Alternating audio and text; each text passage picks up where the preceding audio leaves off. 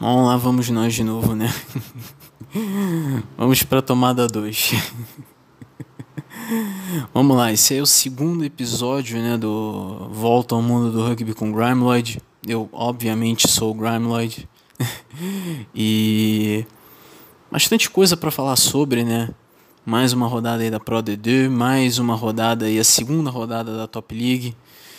Tivemos aí a definição da, na fase de grupos da, da Challenge Cup, da Champions Cup também. Os confrontos das quartas de finais já definidos. E também algumas notícias, né, também do rugby também, né? Lógico, principalmente o rebaixamento dos Saracens, é o que todo mundo está falando. Porque veio do nada, na verdade, né? Veio essa decisão foi tomada menos de 24 horas antes do jogo dos Saracens, que foi hoje, né? Ainda são 23 e 57 ainda de domingo, né? Então ainda estamos no domingo. Daqui a pouco a gente chega à meia-noite aqui. E os, os Saracens que ganharam, inclusive, né, com muito sufoco, conseguiram se classificar para as quartas de final da, da Champions Cup, mas com muitas dificuldades, perdendo jogador por contusão, por expulsão. Né? Isso, claro, a gente vai falar mais para frente. Mas antes de, de começar, né, eu queria hum, agradecer a quem me escutou aí o primeiro episódio. Espero que vocês tenham gostado bastante. Uh, é, Inclusive, recebi algumas sugestões né, de, de algumas pessoas, foi mais de uma pessoa, na verdade, que algumas, inclusive, me sugeriram se não seria uma boa ideia eu gravar por segmentos, ao invés de fazer um segmento inteiro de uma hora e meia. Porque quando eu gravei o primeiro episódio eu não tinha ideia do quanto que ia durar, né? Acabou sendo uma hora e meia. Então, bem grande. Então. E ao mesmo tempo com as, as temporadas aí para começar aí, né, tem o Six Nations que vai começar, tem o Super Rugby que vai começar, é, ambos os campeonatos daqui a duas semanas. Também né, vamos ter aí o Rugby League né, começando com a, Super, com a Super League, com a NRL. Né, o Rugby Sevens voltando aí com mais uma etapa da Série Mundial. Então a gente a gente tem que começar a separar aqui por segmentos, senão vai ficar um segmento inteiro de de, de duas horas, duas horas e meia, né? vai ficar vai ficar maçante para algumas pessoas e até para mim na hora de gravar, né? Porque quando eu gravo isso, eu gravo isso sem editar, né? Então dá para ver que isso não é editado, dá para ver que esse podcast não é editado, ele é feito de uma maneira bem amadora, na verdade, mas é aquilo, pode ser com um pouquinho de amadorismo, mas a gente faz com com, com muito carinho, com muito esforço e não à toa algumas pessoas que quem quem escutou o primeiro episódio, espero que tenha gostado bastante. E a tendência é a tendência é melhorar a qualidade dos, dos episódios, deixar eles ainda melhores. Bom, é, vamos então para as notícias, né? Porque a primeira notícia acho que todo fã de rugby está falando, né? Que é o rebaixamento dos Saracens para a segunda divisão inglesa. Né? A Premiership confirmou o rebaixamento dos Saracens para a Championship, né? a segunda divisão. E esse rebaixamento foi confirmado no sábado, é, durante, durante a rodada da, da Champions Cup no sábado. Houve essa notícia né, do, do rebaixamento. É, Para quem não sabe, a Premiership ela tem um sistema de teto salarial. Né? O limite desse teto salarial é de 7 milhões de libras.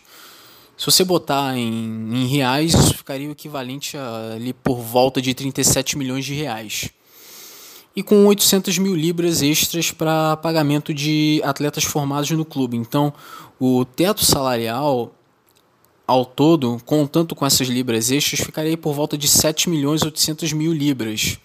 Isso quer dizer que se você chegar a 7 milhões e 800 mil e uma libras, então você já está estourando o teto salarial. Só que o Saracens não estourou só por isso, né? Ele estourou muito mais, muito além do, do teto salarial. E já havia feito isso, já, já havia fazendo isso já ali por volta de três anos. Né? Ali por volta de desde mais ou menos ali 2017. É, os Saracens eles já haviam perdido 35 pontos na classificação da Premiership por causa dessa quebra do, do teto salarial da temporada anterior. E chegou a ficar com menos 25 pontos. Só que durante esse tempo a equipe não se adequou, não se adequou na atual temporada, continuou jogando com a mesma equipe, continuou infringindo, né, estourando o teto salarial. Então não adiantou de nada é, apenas tirar os pontos, porque os Saracens continuaram imbatíveis, ganhando vários jogos. É, inclusive o Lanterna seria o Leicester Tigers, mas por causa dessa punição o Saracens ficou na última posição e mas estava remando e se recuperando a ponto de quem sabe até uma hora ou outra acabar ultrapassando o Leicester Tigers. Só que, como os Saracens não se adequaram nessa atual temporada, então a Premiership é, foi decretou o rebaixamento do, dos Saracens e aí eles vão jogar a Championship, né, a segunda divisão, na temporada 2020-2021. Durante a transmissão de Saracens e Racing 92, que você com certeza acompanhou na, na ESPN 2, né, eu acredito que foi o Antônio Martoni, né, o comentarista, que chegou a mencionar que aparentemente os clubes né, encabeçados pelo Exeter Chiefs, que se sentiu maior prejudicado né, por causa dessa, dessa trapaça né, do, dos Saracens, é, junto com a, a Premiership, aparentemente,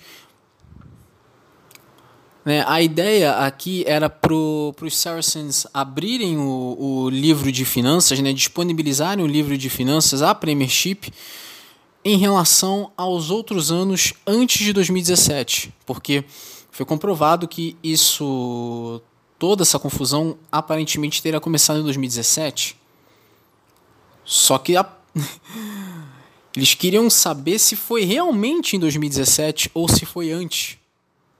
Então, teriam falado o seguinte: ou vocês abrem o livro, abrem os livros, né, de, de finanças, ou então vocês aceitam o rebaixamento. E o Saracens, sem titubear, aceitou imediatamente o rebaixamento.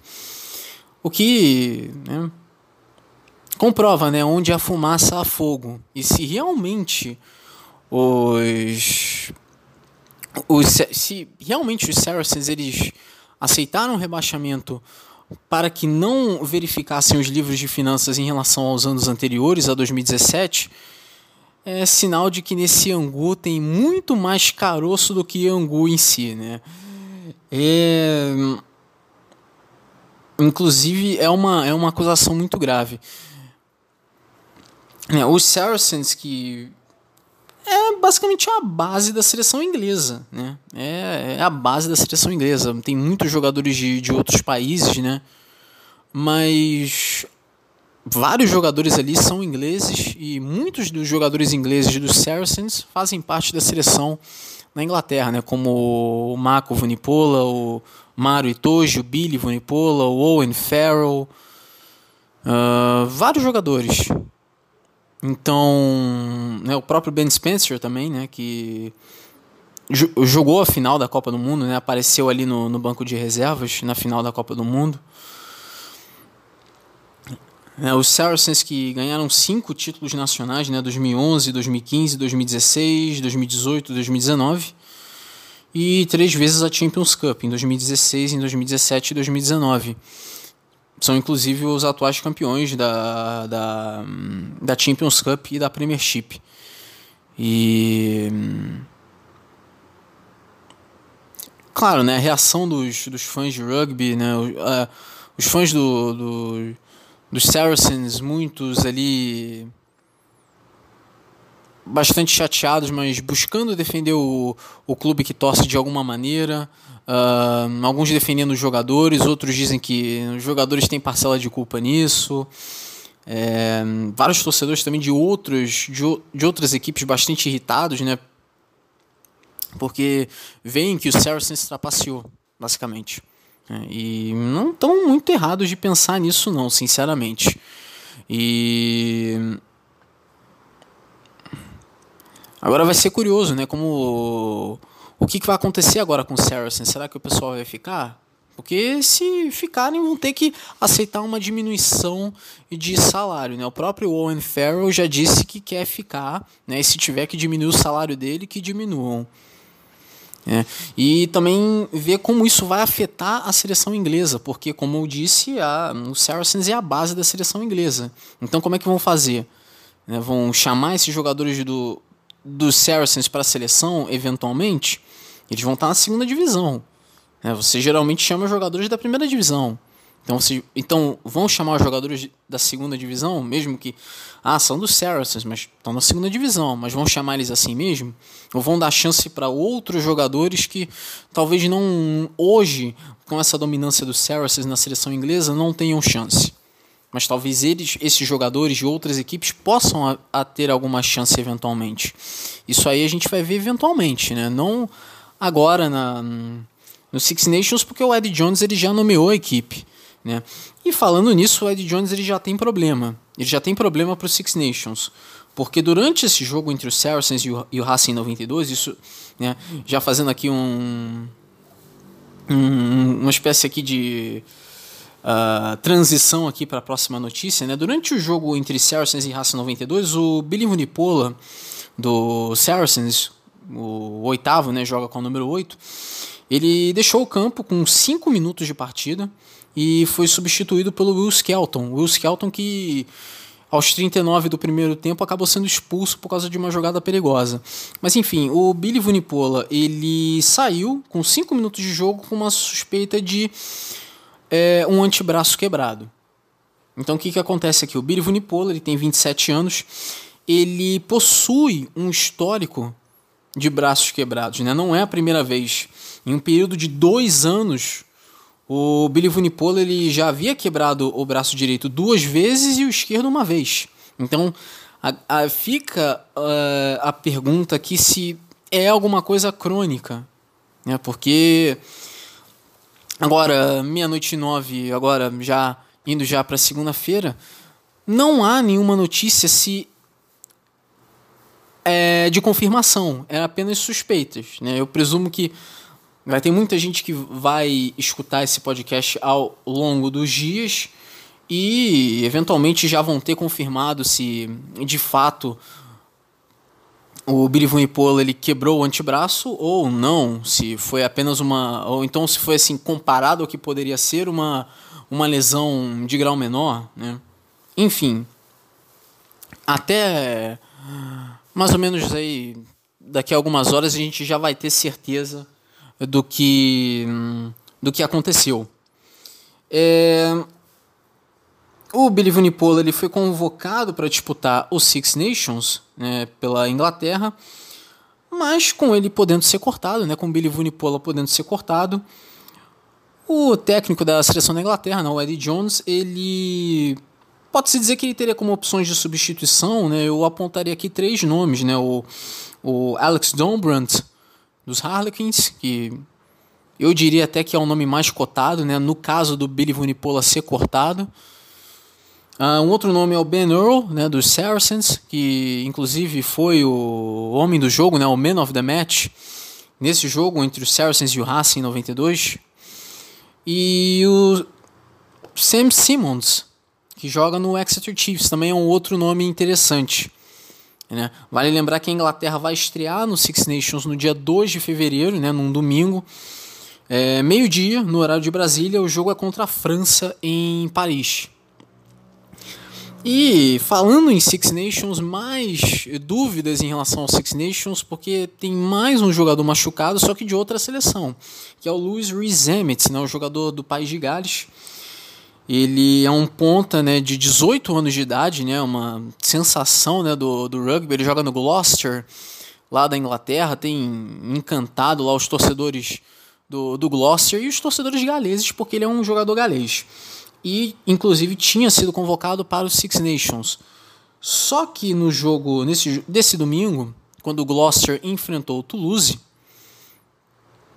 é, o Luiz Rees inclusive, chegou a marcar um try com dois minutos de jogo, mas ali por volta de 38, 39 minutos ainda do primeiro tempo, ele saiu porque ele lesionou o tornozelo, né, o tornozelo esquerdo, e logo em seguida foi substituído. Ele teve muita dificuldade para apoiar o pé no chão né, e parecia bem devastado, né, bem chateado né, quando ele saiu. Né. O técnico do, do Gloucester, o Johan Ackermann, ele confirmou que o Luiz Rizemit lesionou o tornozelo, só não se sabe a gravidade. De novo, de novo, claro, eu, eu falo, né? No momento dessa gravação não se sabe a gravidade da lesão no tornozelo do, do Reese Emmett. Pode ser uma lesão grave, mas pode não ser, pode apenas ser um susto. Como eu falei, o, o Reese Emmett ele foi convocado pela seleção de Gales, né, pela seleção do Wayne Pevek, para disputar os Six Nations. E então o Lewis ele se torna uma dúvida para os galeses. É, provavelmente não não começaria jogando, um jogador muito novo, apenas de 18 anos, tem impressionado muitas pessoas, é, mas certamente não tem experiência na, na seleção, né? Ele chegou agora, literalmente chegou agora, e tem impressionado bastante o o mundo do rugby, né? Porque ele chegou muito bem. É uma equipe muito boa essa equipe do Gloucester. Infelizmente não conseguiu a classificação para a segunda fase, né? Tem bons jogadores, né? Tem o Franco Mostert, tem o Willie Hines, tem o Denis Cipriani também. O Denis Cipriani é um outro jogador que está machucado. Eu até mencionei na, na semana passada que o Denis Cipriani saiu machucado no jogo contra o Montpellier, mas eu não dei detalhes porque eu acabei me esquecendo na hora que o Denis Cipriani sofreu uma lesão no músculo da canela. Então, o tempo que ele, ficar, que ele fica afastado de 6 a 8 semanas. Então essa foi a primeira semana dele uh, afastado. E agora foi o, o Luiz Rizemit, o que no fundo isso acaba sendo muito ruim pro, pro Gloucester, porque são dois jogadores muito bons, são dois jogadores que estão indo muito bem com a camisa do, do Gloucester. Como eu falei, o Luiz Rizemit ele chegou agora. E o Denis Cipriani, que teve uma carreira toda conturbada, cheia de polêmicas extra-campo, agora ele tomou vergonha na cara, né? Se acertou, tá mais calmo, tá mais maduro e tá jogando o melhor rugby da sua carreira, né? Ele tem. Denis Cipriani tem 32 anos, né? então o auge dele já passou há muito tempo, mas ele tá jogando o melhor rugby dele só agora, porque só agora que ele resolveu parar de de misturar, né, fazer parar de fazer besteira extra-campo e se focar apenas no, né, dentro de campo. Mas claro, né, essa, essa lesão do, do Cipriani na semana passada e agora essa, né, no domingo, né, do do Reese Emmett, também é acaba sendo um problema para o Gloucester, né? Vale lembrar que essa essa semana esse fim de semana que vai vir aí tem rodada da Premiership. E claro, eu vou falar isso sobre isso eventualmente. É. Então, é, vale lembrar que é, a seleção de Gales vai estrear contra a Itália no Six Nations no sábado, no dia 1 de fevereiro, às 11h15 da manhã, em Cardiff. É, esse vai ser o jogo de estreia de Gales, vai ser inclusive o primeiro jogo do Six Nations esse ano. O jogo de abertura do Six Nations, né? Vão ser dois jogos no sábado, né? Irlanda e Escócia, que vem depois. E o primeiro é Gales e Gales e Itália. É, então, nesse, ainda nesse primeiro segmento ainda, né, como eu falei, vamos dividir aqui em dois segmentos, né, ver como é que acontece isso, vamos ver como é que vamos nos sair nessa. Então vamos falar aqui da, da Pro D2, né, a segunda divisão francesa, nós tivemos aí a 17ª rodada, todas as 16 equipes jogaram, e a rodada começou com uma surpresa, né, o Carcassonne é, recebeu o Oyonnax. O Oyonnax era o terceiro colocado. O jogo foi lá no Albert Domecq, em Carcassonne. Se esperava que o Oyonnax fosse ganhar o jogo, né? Porque é uma equipe mais bem posicionada no campeonato. O Carcassonne não vai necessariamente bem, é uma equipe bem errática. Mas o Carcassonne ganhou o jogo por 20 a 16. Né? O Oyonnax conseguiu ponto bônus de defensivo porque perdeu por 4 pontos. Vale lembrar que na França você só ganha o ponto bônus de defensivo perdendo por até 5 pontos. Né? É diferente. É, na França é diferente. E o Carcassonne ele venceu por 20, 20 a 16. Né? Foi um resultado bem surpreendente. E certamente isso ajuda o, o. Isso também porque outras equipes é, equipes, no caso o Soyo Angolano, por exemplo, perdeu e perdeu feio. Né? Então o Carcassonne aí vai para a oitava posição e se dá bem com isso. Né? Um outro jogo que teve também foi o Colomier, que recebeu o Béziers. O jogo foi lá no estado é, Michel Bendichou, né? Essa minha letra é muito ruim. minha letra não ajuda. É Michel, mas eu li Marcel. É Estado Michel Bendichou. O Colomier não teve dificuldades para despachar o Bezier, 25 a 0. Foi um jogo tranquilo para o Colomier, que, é, como disse, não teve muita dificuldade, mas não marcou o ponto bônus, né? não conseguiu é, obter a diferença, a diferença de pelo menos três tries, né? Porque na França é diferente. Todos os outros campeonatos você ganha um ponto bônus se você marcar quatro tries. Na França você só ganha o ponto bônus ofensivo né, se você marcar três tries a mais do que o seu adversário. Né? Na, na França é diferente. Já expliquei isso no primeiro episódio, mas é sempre bom continuar explicando, né? Sempre vai ter é, gente nova aí é, conhecendo o rugby, então é sempre bom explicar, é, ter paciência e explicar para quem chega, né? Porque, vamos ser sinceros, né? Todos nós já estivemos nessa situação. Outro jogo da rodada, tivemos o Perpignan enfrentando o Orillac lá no Stade Aimé Giral, em Perpignan, ali na, na Catalunha francesa. E o Perpignan não teve dificuldades para derrotar o Orillac, 38 a 15. O Perpignan consegue o ponto bônus ofensivo por ter marcado 6 tries. O Orillac marcou 2, então uma diferença de 4 tries. Né? O mínimo é uma diferença de 3. O Perpignan conseguiu uma diferença de 4 tries, então consegue o ponto bônus ofensivo.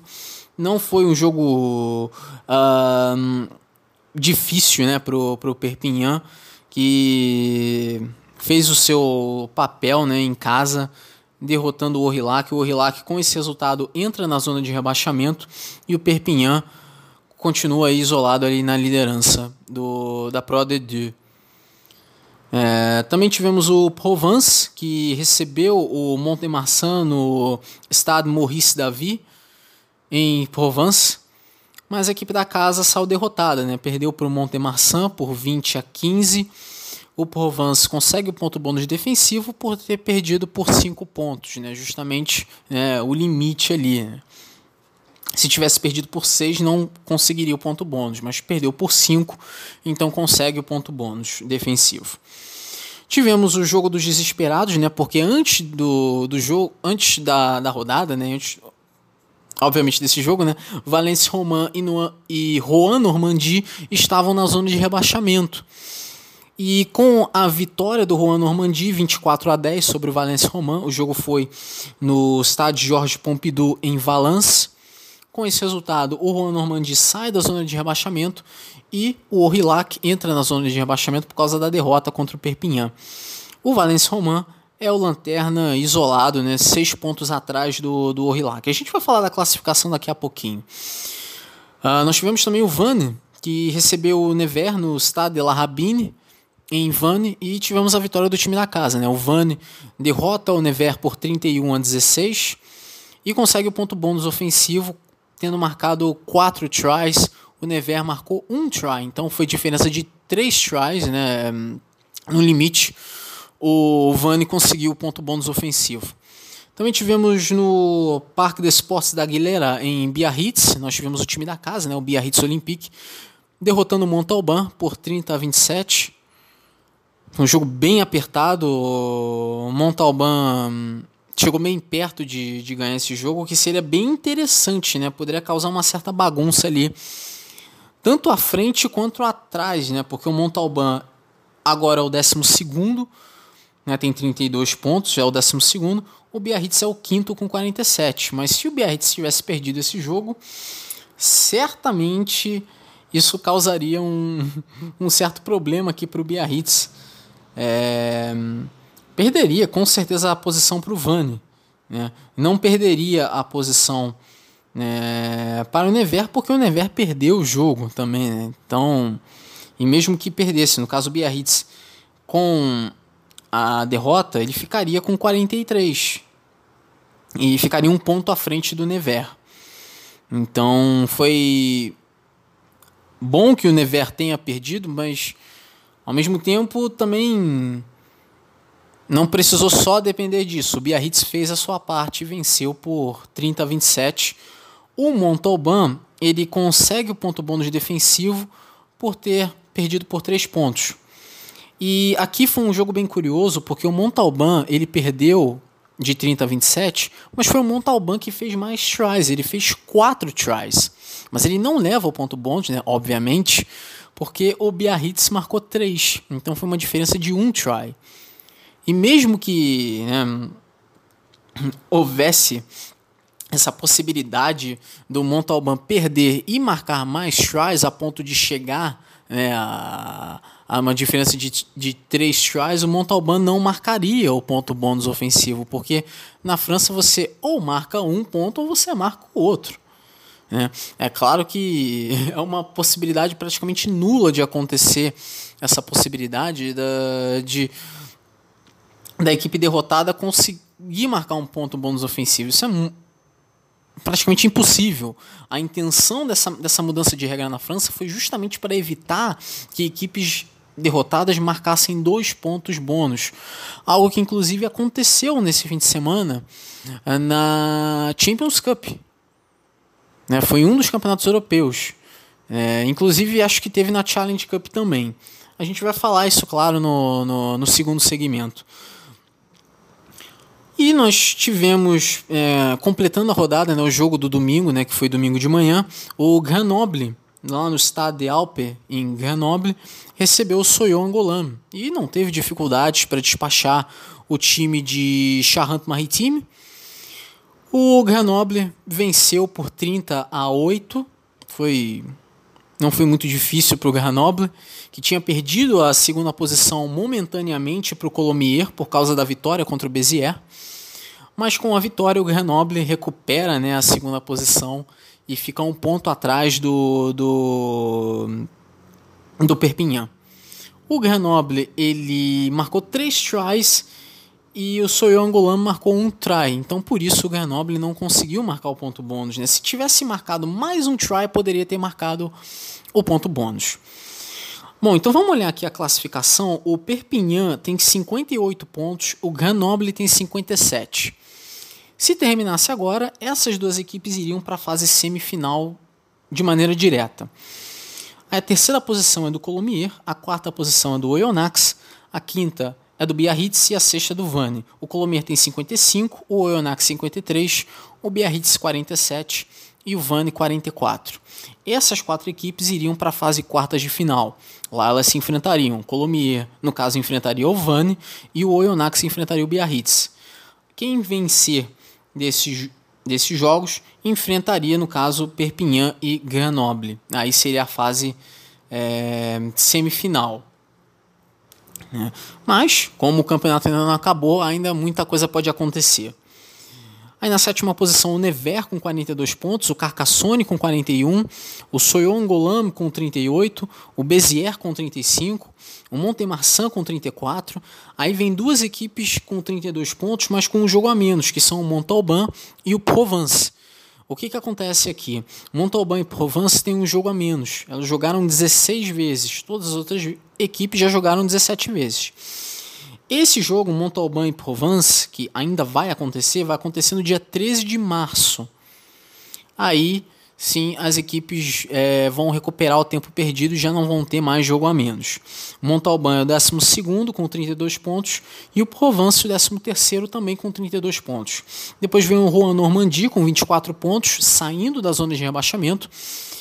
E na zona de rebaixamento, né, os dois que cairiam para a que é a terceira divisão, terceira divisão, o Orillac com 23 pontos e o Valence Roman com 17. Valence Roman, que foi uma das equipes que veio, que vieram da, da Federalian, a outra equipe foi justamente o Juan Normandie.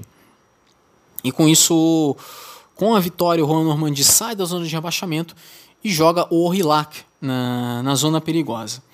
A 18ª rodada acontece na semana que vem.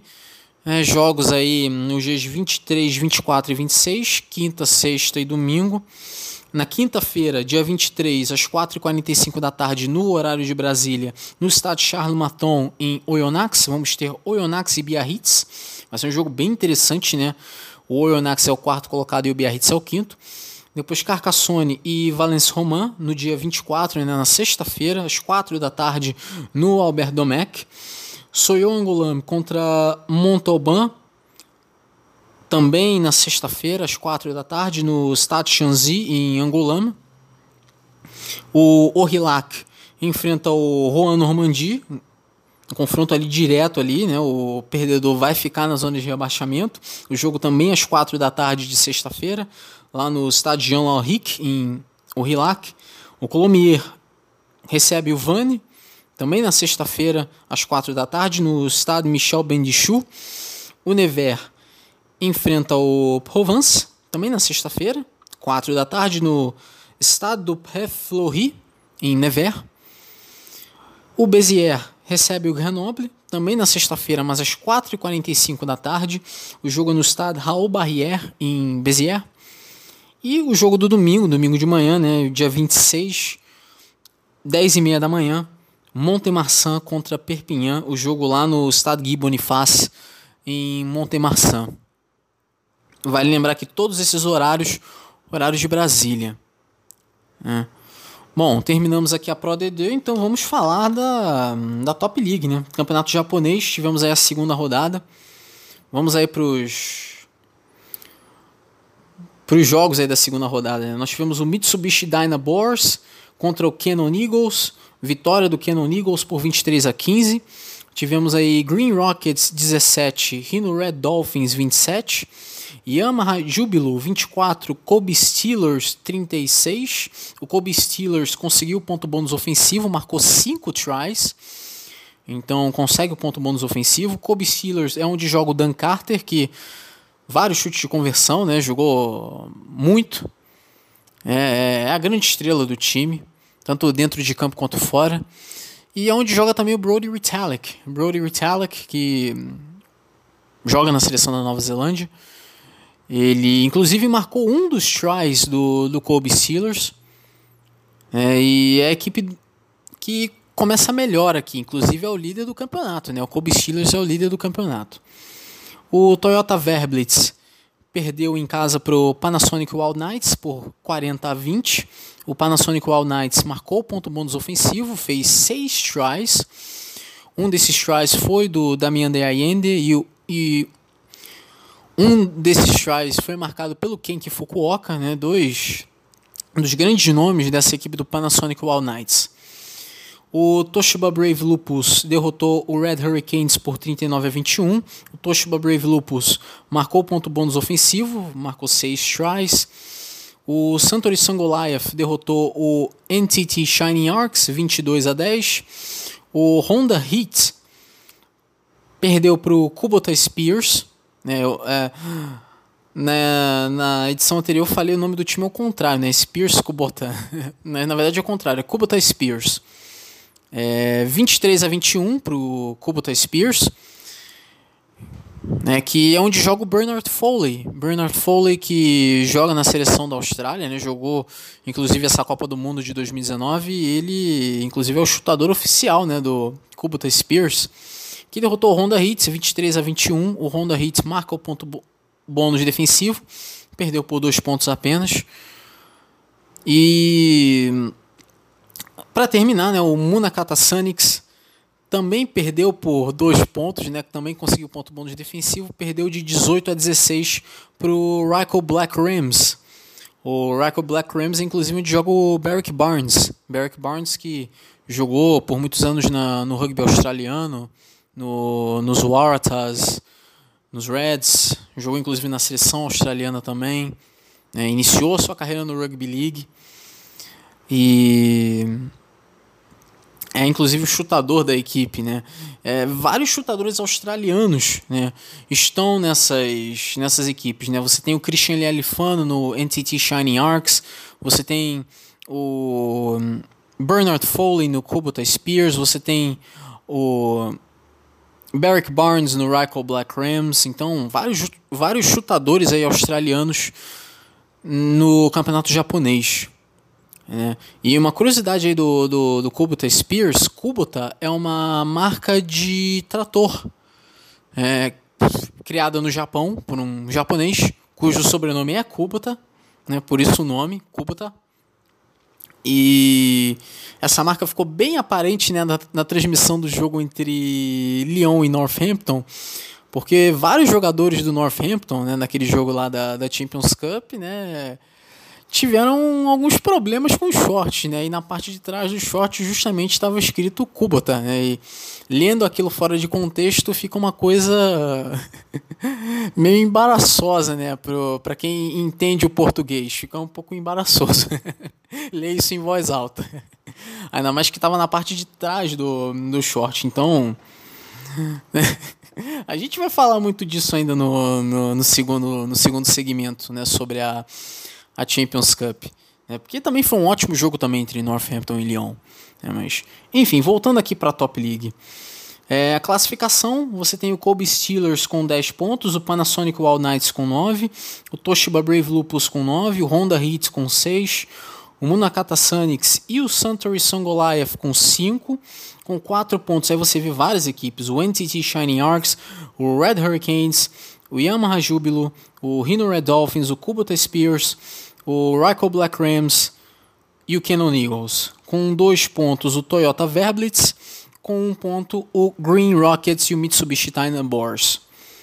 A terceira rodada, jogos nos dias 24, 25 e 26, sexta, sábado e domingo, todos eles no horário de Brasília. Então vamos lá, dia 24, sexta-feira, Honda Heat contra Toshi, Toshiba Brave Lupus, 11h30 da noite. É, Ryko Black Rams contra Yamaha Júbilo, já no dia 25, né, no sábado, 1 da manhã. Mitsubishi Dynaboars contra Panasonic Wild Knights, no dia 25 também, 1 da manhã. Munakata Sonics contra Red Hurricanes, 1 da manhã também. Kubota Spears contra NTT Shining Arcs, 1 da manhã também. Toyota Verblitz contra Rhino Red Dolphins, 2 da manhã. E aí no domingo, dia 26, os dois jogos, uma da manhã, Cannon Eagles contra Green Rockets e Kobe Steelers contra Suntory Sun. Né? Então, é isso. Esse é o primeiro segmento.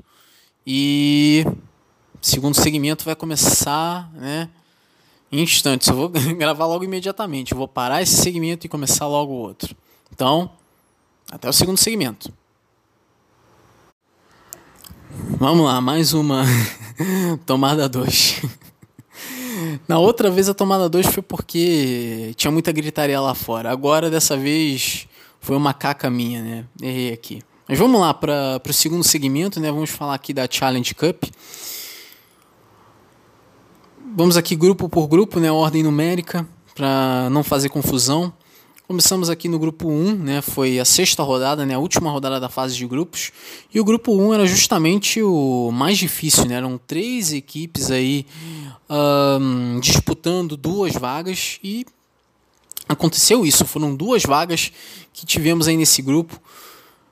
Nós tivemos o Worcester Warriors da Inglaterra enfrentando o Castreux Olympique da França. O jogo foi lá no Six Ways, em Worcester, eh, na Inglaterra. E o Worcester Warriors, no primeiro tempo, havia ganho por 20 a 12. Então se esperava que o Worcester Warriors em casa pudesse manter essa vantagem e quem sabe até ampliar né, a vantagem e uh, eventualmente aí conseguir um bom resultado para poder passar o Castre e desbancar a equipe francesa né, e numa dessas até se classificar. Que era muito importante uma vitória aqui do, do Worcester Warriors, de preferência com ponto bônus, mas mesmo que não viesse o ponto bônus,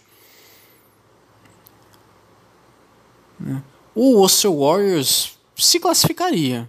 Né, mas, claro, dependeria do que iria acontecer nos outros jogos.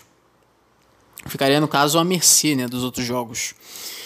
Só que isso não aconteceu. O Castre se recuperou no segundo tempo e foram liderados inclusive pelo Rory Cockett. Rory Cockett, jogador nascido na África do Sul, jogou por muitos anos na África do Sul.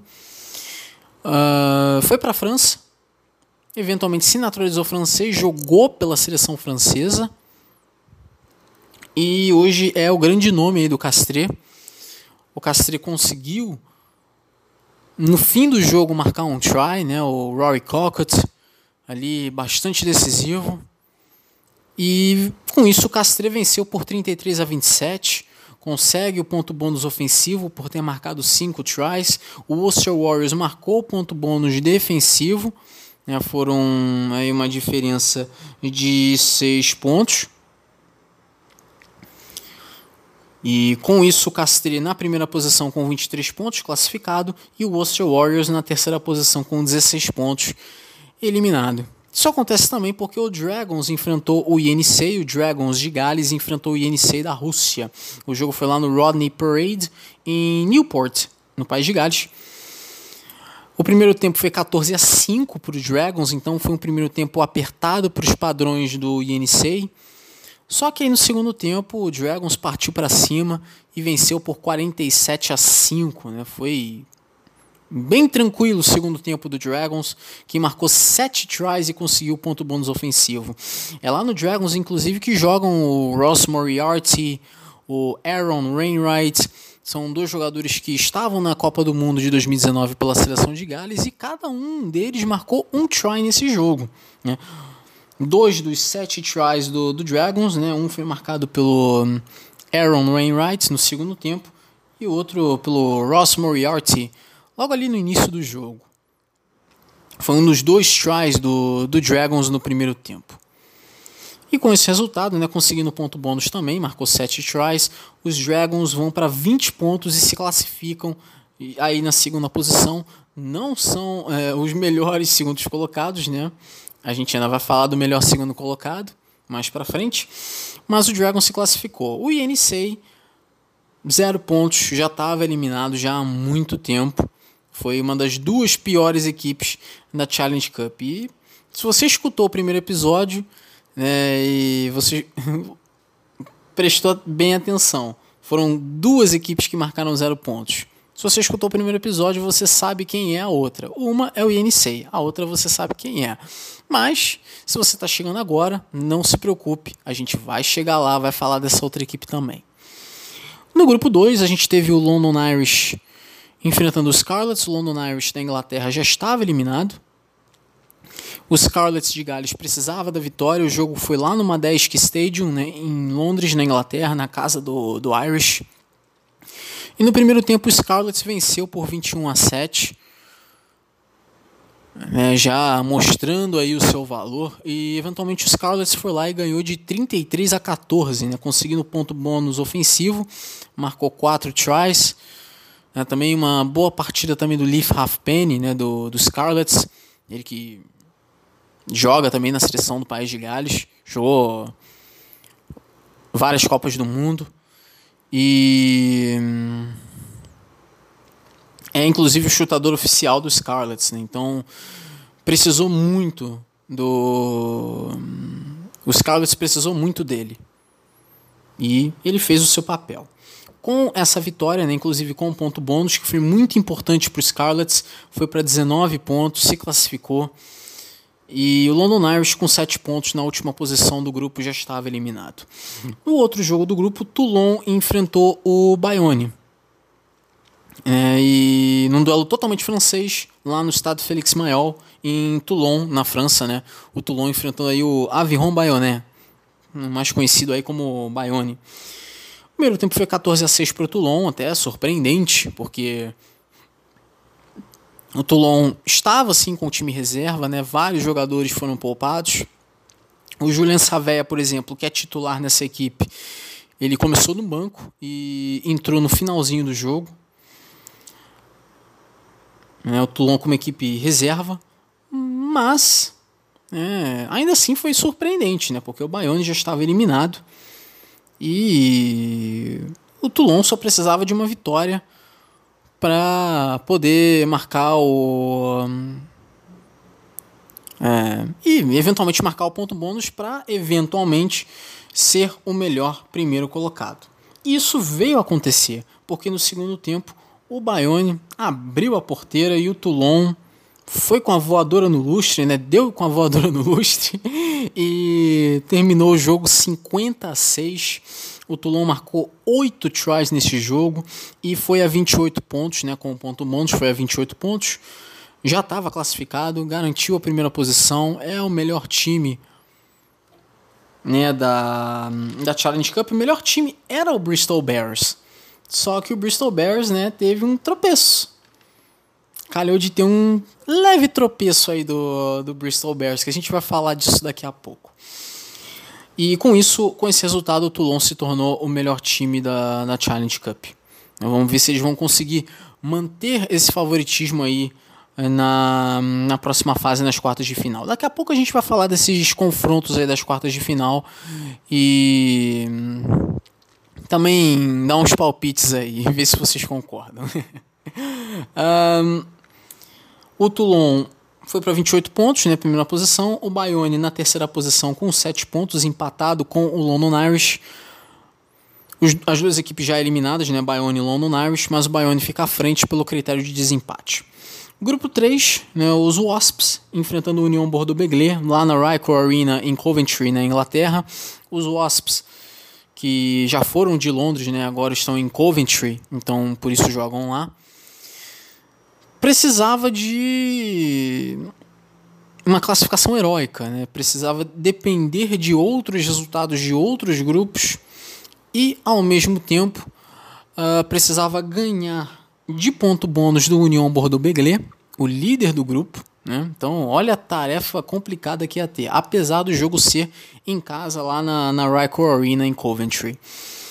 E precisava que o Ajan derrotasse o Edimburgo, o que uma coisa se você vê a temporada do Ajan, você vai calcular, né? É lógico que tudo pode acontecer no esporte, né? O esporte ele permite o inacreditável, mas o que o Ajan tem feito é é inacreditável por todos os motivos ruins. Né? E os Wasps também não fizeram sua parte, né? No primeiro tempo, perderam já de 7 a 0 para o União Bordeaux-Bègles, que estava com uma equipe mista. É, o, por exemplo, o Semir Adradra não jogou, mas, por exemplo, o Ben Botsica jogou. Ben Botsica, que é neozelandês, é o camisa 10 da equipe, ele jogou. E no segundo tempo, o Wasps abriu a porteira e o União Bordeaux-Bègles partiu para cima, venceu por 27 a 0 e garantiu ali a primeira posição, né? 26 pontos, já estava classificado e garantiu aí a primeira posição. Os Wasps, com essa derrota, 11 pontos na terceira posição, eliminados. Né? Tinham chances ali 1%, né? Meio por cento de chances, né? Mas também não fizeram a sua parte e sofreram aí uma derrota acachapante né? de 27 a 0. No outro jogo, nós tivemos o Edimburgo enfrentando o Ajan, o Edimburgo da Escócia enfrentando o Ajan da França. O Ajan a gente sabe como tem sido horrível a temporada do Ajan, lanterna do top 14 e uma das duas equipes na Challenge Cup que não marcou pontos. E isso se repetiu aqui. O jogo foi Edimburgo da Escócia e Ajan da França, o jogo lá no BT Murray Field, em Edimburgo, na Escócia. Já no primeiro tempo, o Ajan perdendo de 22 a 0. E no segundo tempo, o Edimburgo foi lá, marcou mais 14 pontos, né? 22 mais 14, 36. Então, 36 a 0 placar do jogo entre Edimburgo e Ajan. Cinco tries marcados pelo Edimburgo, que consegue o ponto bônus com esse resultado. Segunda posição por Edimburgo, 21 pontos classificado. O Edimburgo é o melhor segundo colocado. O Ajan termina a Challenge Cup com zero pontos, uma das duas equipes que não marcou pontos nessa Challenge Cup. A outra já falamos que foi o Yenisei da Rússia. Né? Agora é incrível o que acontece com a Jean, é inacreditável, né? É o lanterna do grupo, né? com zero pontos e é o lanterna do top 14. É, recentemente o Estado francês se livrou da lanterna e deixou, né? Deixou a batata quente ali, deixou a lanterna quente ali na mão do assando ali na mão do Ajan. Então o Agião vai ter que correr atrás aqui do prejuízo, né? Agora só lhes resta o top 14 e precisam correr atrás para evitar esse rebaixamento. Bom, o União Bordeaux-Begley passou, né, 26 pontos, o Edimburgo em segundo com 21 também passou, o Osps 11 pontos e o Ajan zerado. Vamos então para o grupo 4, né? Falei do, do Estado francês. O Estado francês é desse grupo, o grupo 4. Já estava eliminado. Né? Daqui a pouco a gente vai falar do, do Estado francês. Primeiro vamos falar do tropeço do Bristol Bears. Né? O Bristol Bears visitou o Zebre da Itália, né? o Bristol Bears da Inglaterra. Visitou o Zebre da Itália, o jogo lá no estádio Sergio Lanfranchi, em Parma, na, na Itália. E o Bristol Bears era a melhor equipe da Challenge Cup e precisava de uma vitória para é, ser a melhor equipe, né, de preferência com ponto bônus, porque aí terminaria isolado à frente do, do Toulon. Só que isso não aconteceu. O Zebre precisava da vitória e também precisava depender de outros resultados para obter uma classificação que parecia muito improvável. O Zebre é, terminou o primeiro tempo ganhando por 7 a 0, né, um try convertido. Só que o Bristol Bears no finalzinho do jogo, lá nos últimos minutos, conseguiu também marcar um try convertido, então o jogo terminou empatado em 7 a 7. E no fim das contas, foi ruim para todo mundo, né? Foi ruim para o Zebre que foi eliminado, já não se classificaria com aquela simples vitória de 7 a 0. Precisaria de ponto bônus de preferência, isso não aconteceu. E com esse empate, o Zebre está eliminado, com 13 pontos na terceira posição, né? Perdeu a segunda posição inclusive, né, para o Brive, o Brive que foi eliminado na semana passada jogou eliminado né, no sábado, mas ganhou, né, ganhou do Estado francês. E o Bristol Bears na primeira posição com 26 pontos, classificado, mas não é o melhor primeiro colocado. O que acontece aqui? É... No outro jogo, nós tivemos o Brive enfrentando o Estado francês. Um duelo totalmente francês, o jogo lá no Stade Amédée Domenech, em Brive, lá na França. O primeiro tempo foi 15 a 14 para o Estado francês. Então parecia aí que. Será que o Estado francês vai ganhar? Não. Chegou o segundo tempo, o Brive foi lá e ganhou por 33 a 29. Foi um jogo bem divertido, né? Foi um jogo entre duas equipes já eliminadas que não tinham nada para brigar e acabaram fazendo um jogo muito divertido, né? Um jogo bem animado, 33 a 29. Foram nove tries nesse jogo, cinco para o Brive e quatro para o Estado francês. E com isso, cada equipe marcou um ponto bônus ofensivo. Né? Cinco, pontos, cinco tries né? para o Brive e quatro para o Estado francês. Então, cada uma marcou um ponto. Só que o Estado francês marcou um outro ponto bônus adicional porque perdeu por quatro pontos. Né? Eu cheguei a falar ali no primeiro segmento que aconteceu na Challenge Cup e na Champions Cup de uma equipe perdedora marcar dois pontos bônus. Isso aconteceu aqui na Challenge Cup com o Estado francês e aconteceu também lá na, na Champions Cup. Isso a gente vai falar daqui a pouco. Né? Que também foi um jogo bem divertido entre duas equipes eliminadas, né? lá no grupo 5. Enfim, é, esse jogo Brive, Estado francês, terminou 33 a 29 para o Brive, que era a equipe da casa. O Brive termina na segunda posição com 14 pontos, enquanto o Estado francês na quarta posição com 8 pontos. As duas equipes já estavam eliminadas. O Brive termina na segunda posição, portanto, o Brive é uma das duas equipes que termina na segunda posição, mas está eliminada. A outra equipe também é francesa, a outra equipe agraciada, né, para não dizer o contrário, com essa eliminação na segunda posição, é uma equipe francesa também. E a gente vai falar dela agora, porque no grupo 5, o Section Paloise da França, né, o Po, recebeu o Leicester Tigers, lá no estado do Rameau, em Po, lá na França, ali na, na região ali dos nos Pirineus. E o Section Paloise venceu o primeiro tempo por 24 a 7. O Leicester Tigers já estava classificado na primeira posição, não estava brigando por muita coisa. É, talvez aí ganhar por ponto bônus para conseguir ser o melhor primeiro colocado, né? Mas não aconteceu. O Leicester Tigers perdeu esse jogo, né? Foi 24 a 17 para o Po. Foi uma vitória importante para o Po, terminando aí com 19 pontos na segunda posição. Só que o Po não se classificou. O Po terminou empatado com o número de pontos, né? Com 19 pontos, com os Scarlets do País de Gales. Mas acontece que o Scarlets fica na frente, né? Pelo critério de desempate. Então o Po fica de fora é, empatado ali com os Scarlets, mas o Po fica de fora, mesmo tendo aí o mesmo número de pontos, né?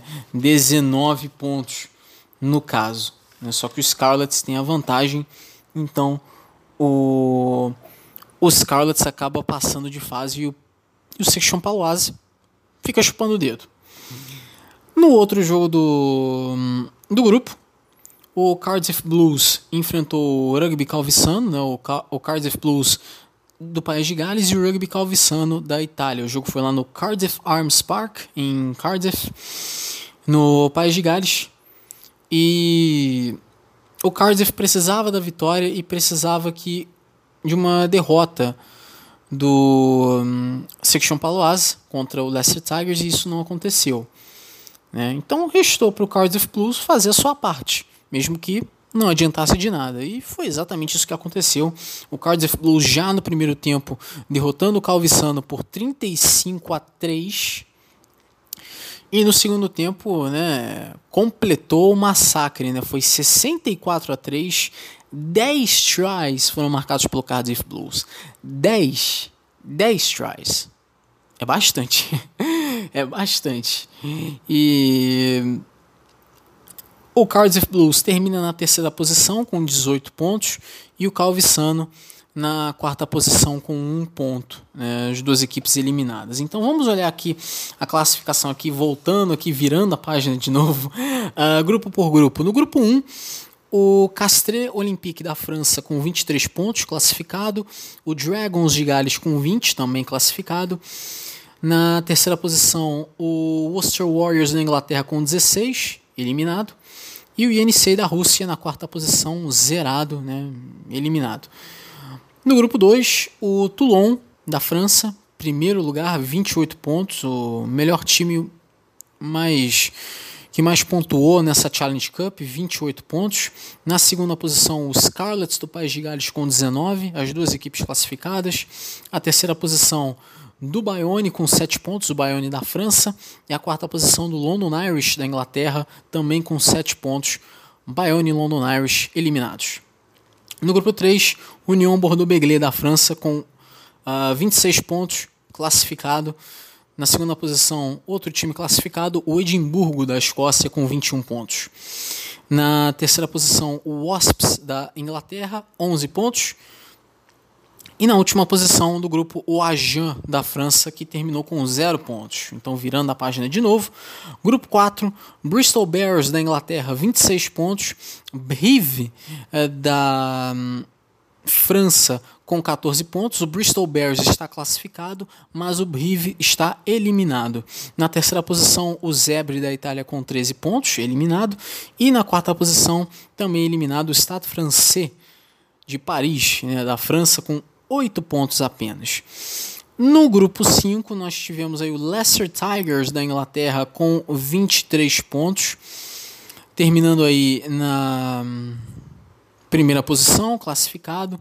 Na segunda posição, o Section Paloise, né, o Pau da França, com 19 pontos, eliminado. Na terceira posição, o um, Cardiff Blues, com 18 pontos, né, o time de Gales, já eliminado. E na quarta posição, o Rugby Calvissano da Itália com um ponto também eliminado. Então vamos para os confrontos aqui das quartas de final. Né? O Toulon da França, que foi o melhor time, vai receber o Scarlets, o jogo lá no Stade Félix Mayol, em Toulon, na França. O Toulon é favorito aqui, né? É lógico que é jogo único nessas quartas de final, então tudo pode acontecer. Mas o Toulon ele se mostrou bem melhor nessa Challenge Cup. Essas duas equipes, inclusive, se enfrentaram na, na Challenge Cup na fase de grupos, né, no grupo 2, vantagem total do, do Toulon. E eu vejo isso se repetindo aqui. O Toulon, inclusive, é o favorito para esse título aqui da, da Challenge Cup. Mostra ser a melhor equipe aqui, embora o Bristol Bears também venha muito bem. O Leicester Tigers da Inglaterra vai jogar contra o Castres Olympique da França. O jogo lá no Welford Road, em Leicester, na Inglaterra. O jogo entre duas equipes que terminaram na primeira posição. E.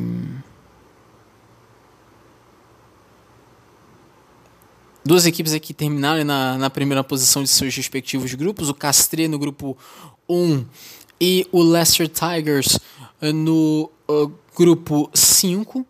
Esse jogo tem o um mando de campo. Quem tem o um mando de campo é o Leicester Tigers.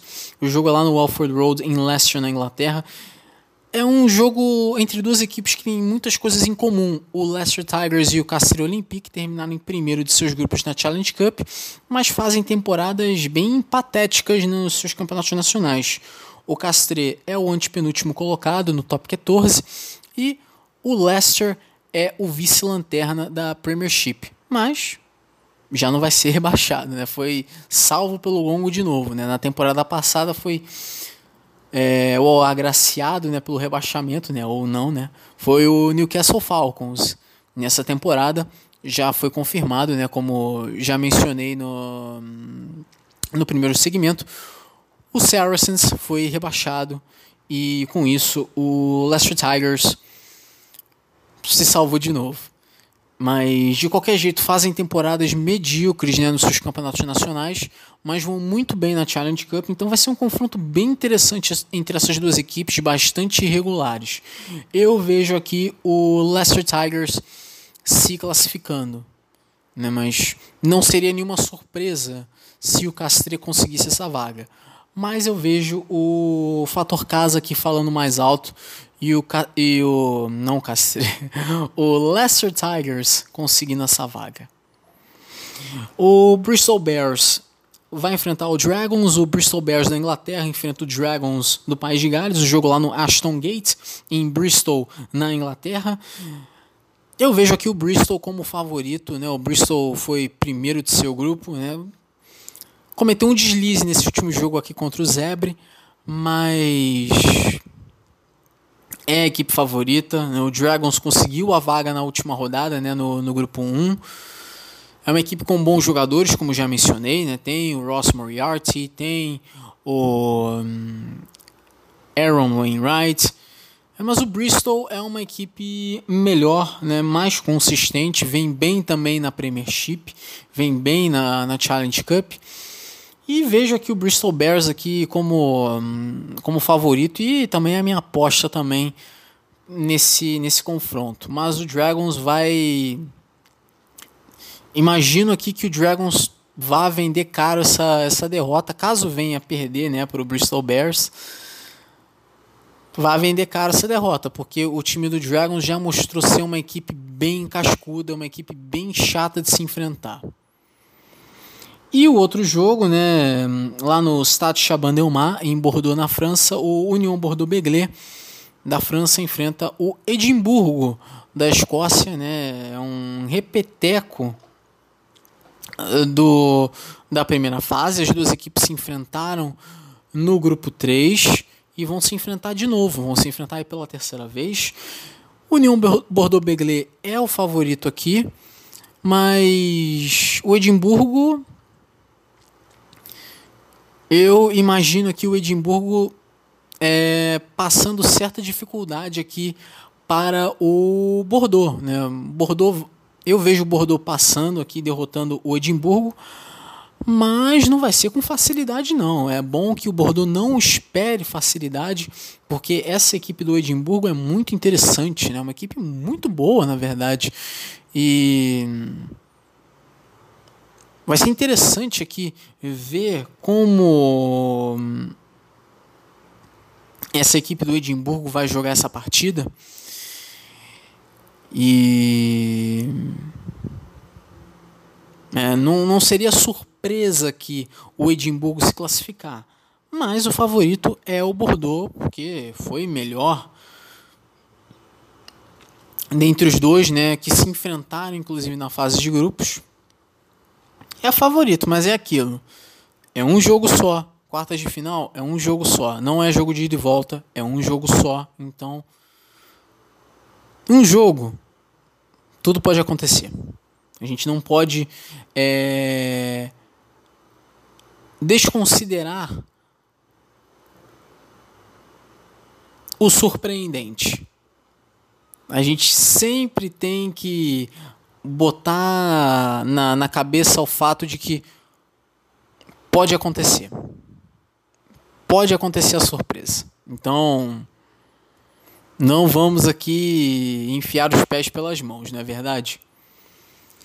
Então eu vejo aqui ganhando né, Toulon, Leicester Tigers, Bristol e União Bordeaux-Begley. Eu vejo essas equipes aqui como as semifinalistas. Né? São as equipes que jogam em casa, né? Mas e você? Você concorda? Você acha que vai ter alguma equipe aí jogando fora de casa que vai se dar bem?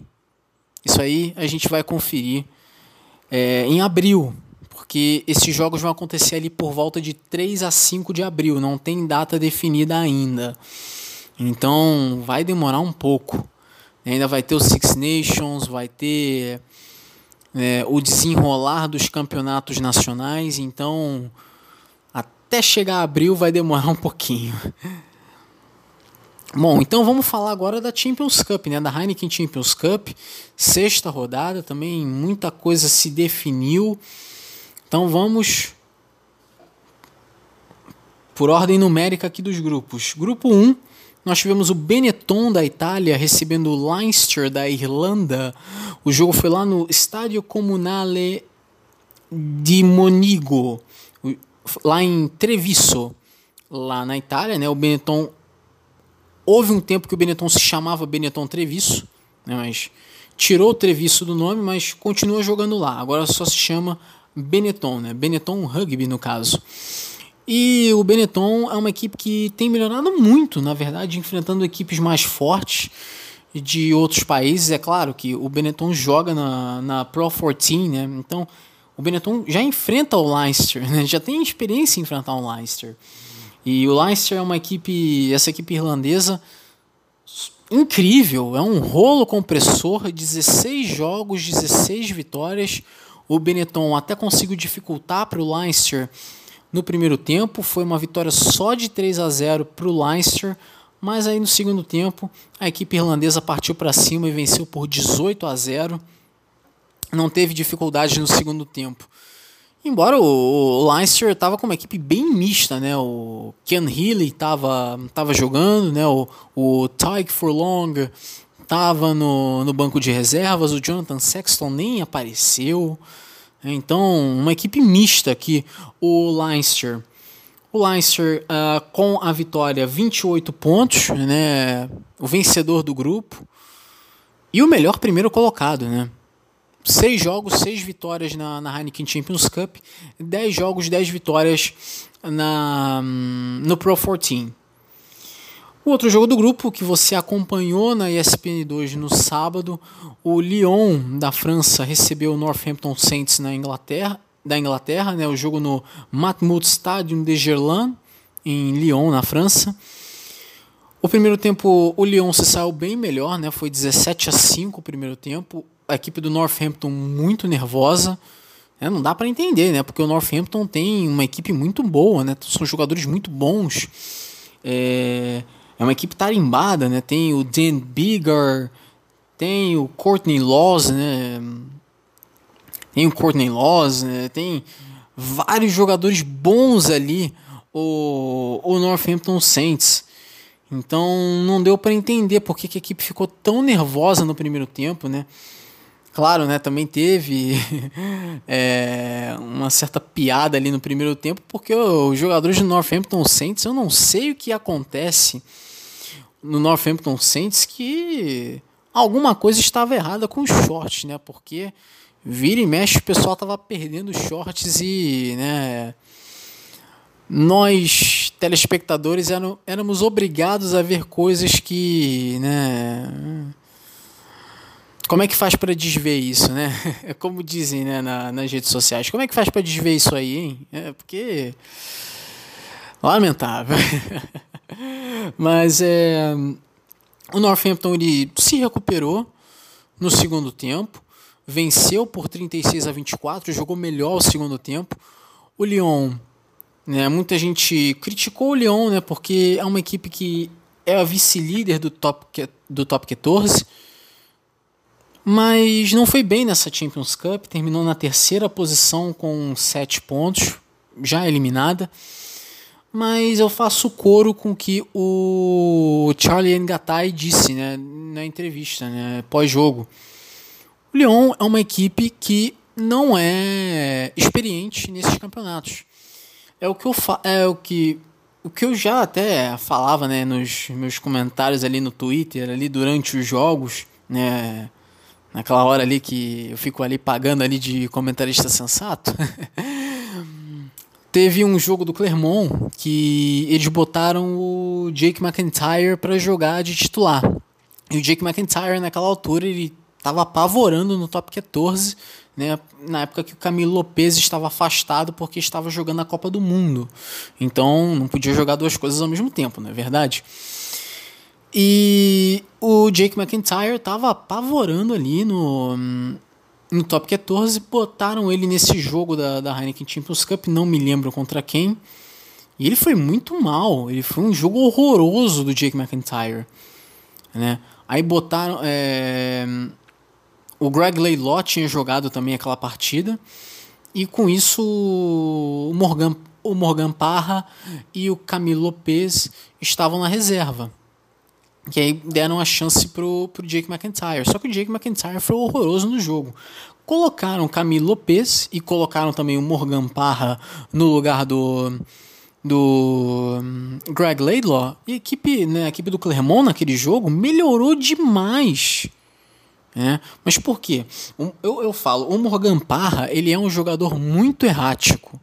Ele, não, ele é um jogador muito irregular, muito inconstante, mas o Morgan Parra sabe jogar a Champions Cup. Então por isso que ele tem que jogar, porque ele sabe jogar esse torneio. O Jake McIntyre, ele é muito novo, então ele vai ter muito tempo ainda para aprender. Então, quando botaram o Camilo Lopes no lugar dele, pronto, era o que a equipe precisava. Né? É uma dupla errática, né? o Morgan Parra e o Camilo Lopes. É é uma dupla errática, não é uma dupla de, boa de jogadores. É... O Greg Laidlaw, eu acho ele muito melhor do que o Morgan Parra. E o. O Jake McIntyre tem tudo para ser melhor do que o. do que o nosso querido Camilo Lopes. Só que o Parra e o Lopes, eles sabem jogar esse torneio. Então, aí não é questão de você ser melhor jogador, é questão de você saber jogar esse torneio. Então, isso que o Charlie Ngatai falou no final do jogo, que o Lyon é uma equipe inexperiente em torneios continentais, faz total sentido. Porque uma coisa é você jogar o top 14. O top 14 é aquele rugby francês. É aquele rugby que a criança apanha, chora e a mãe não vê.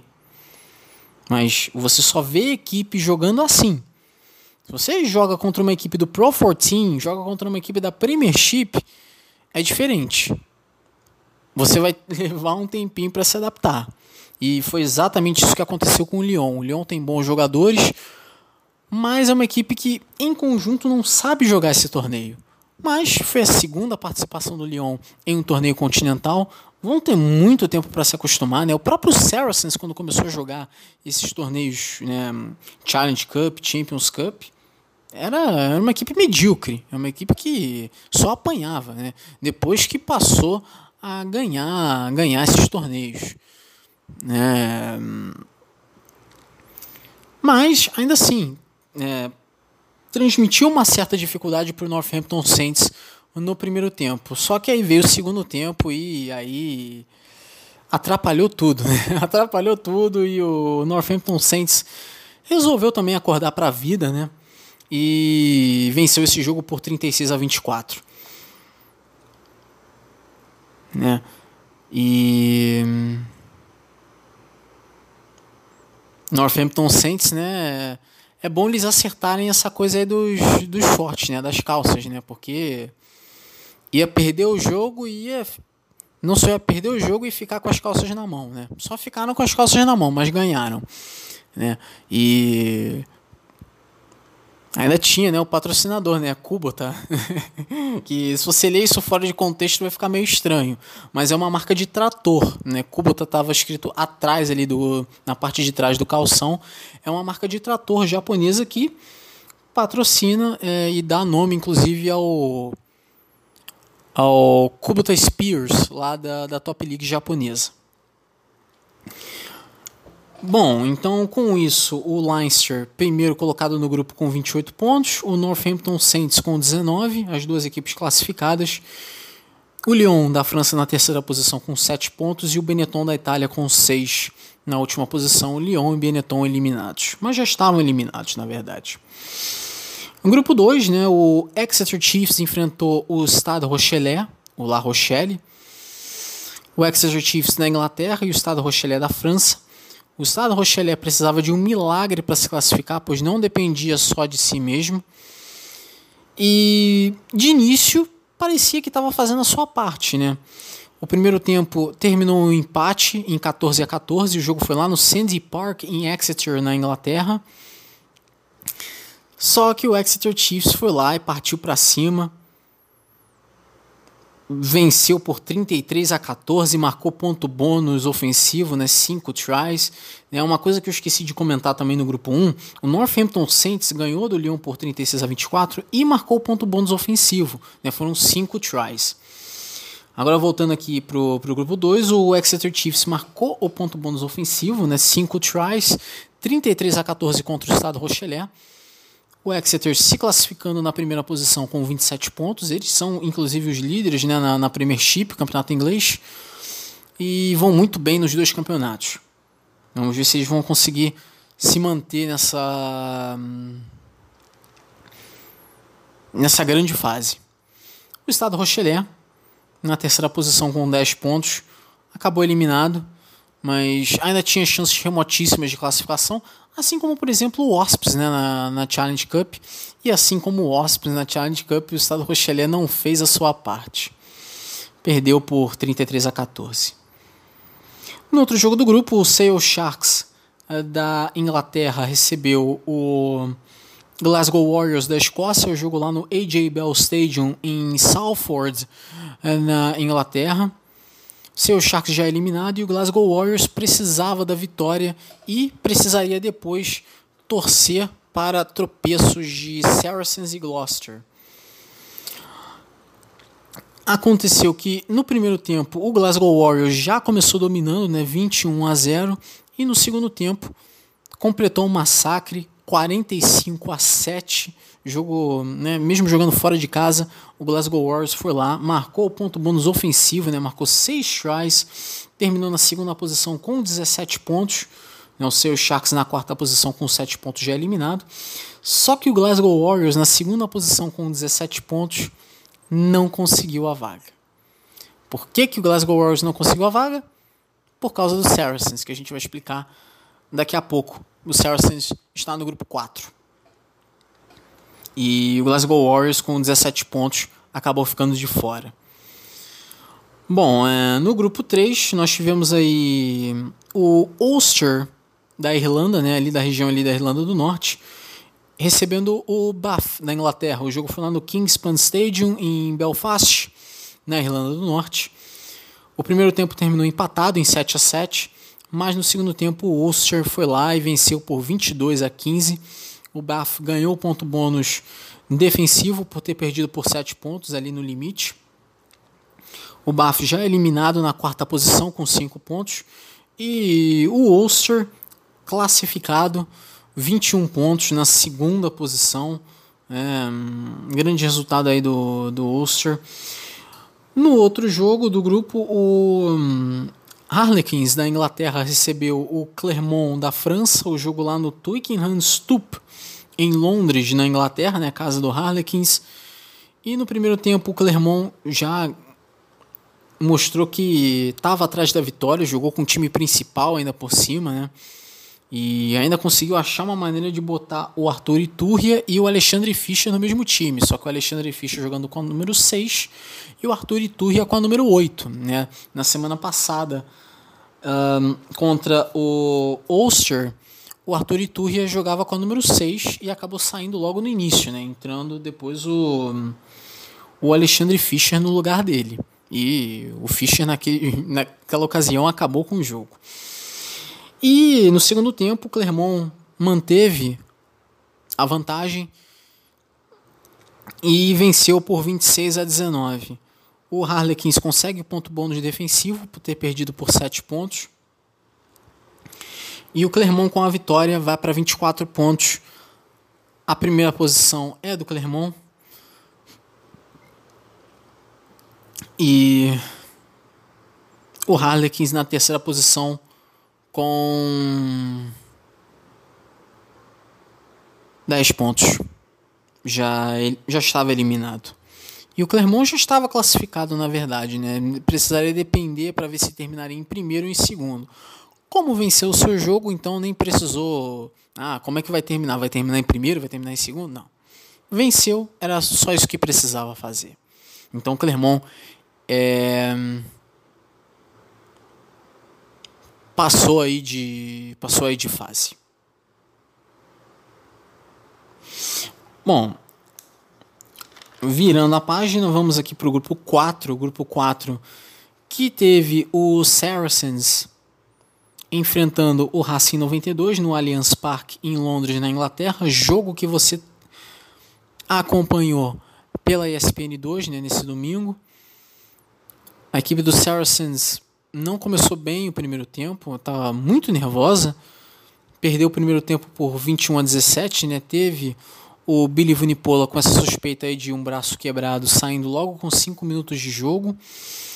E teve também o Will Skelton, né, que substituiu o Billy Vunipola. Ele foi expulso aos 39 minutos por causa de uma jogada perigosa. Mas a equipe do Racing 92 também muito nervosa também, né? O Teddy Iribarém recebeu o cartão amarelo logo no início do jogo, lá por volta de 10 minutos, e no segundo tempo, no final ali do segundo tempo, o Bernard Leroux recebeu também um cartão amarelo ali no final do segundo tempo. E de alguma maneira isso acabou ajudando o Saracens, né? Que também foi muito amigo também, né? O, foi muito amigo com o Racing, né? O, o, Nigel Owens, o árbitro do jogo, para não dizer o contrário, né? Porque foi uma marcação meio duvidosa aquela última, né? Uma suposta penalidade. Eu não vi nada ali. Eu não daria aquela penalidade, mas Nigel Owens deu a penalidade, então, então tá, né? O Saracens acabou virando o jogo, venceu por 27 a 24. O Saracens, com esse resultado, terminou na segunda posição com 18 pontos, se classificando. E isso logo de cara já tirou o Glasgow Warriors da jogada. Né? Tudo dependeria ainda do Gloucester, que precisaria ganhar do, do Toulouse com ponto bônus lá no Stade Ernest Vallon, em Toulouse. Isso não aconteceu, mas a gente vai explicar já já. O Saracens como eu falei, com essa vitória foi para 18 pontos, segunda posição, se classificou.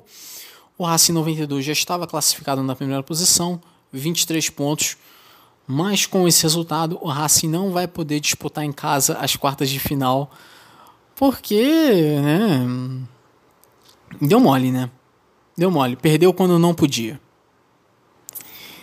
E agora vai pegar uma pedreira né, nas, nas quartas de final. Vai ser um duelo doméstico contra o Clermont.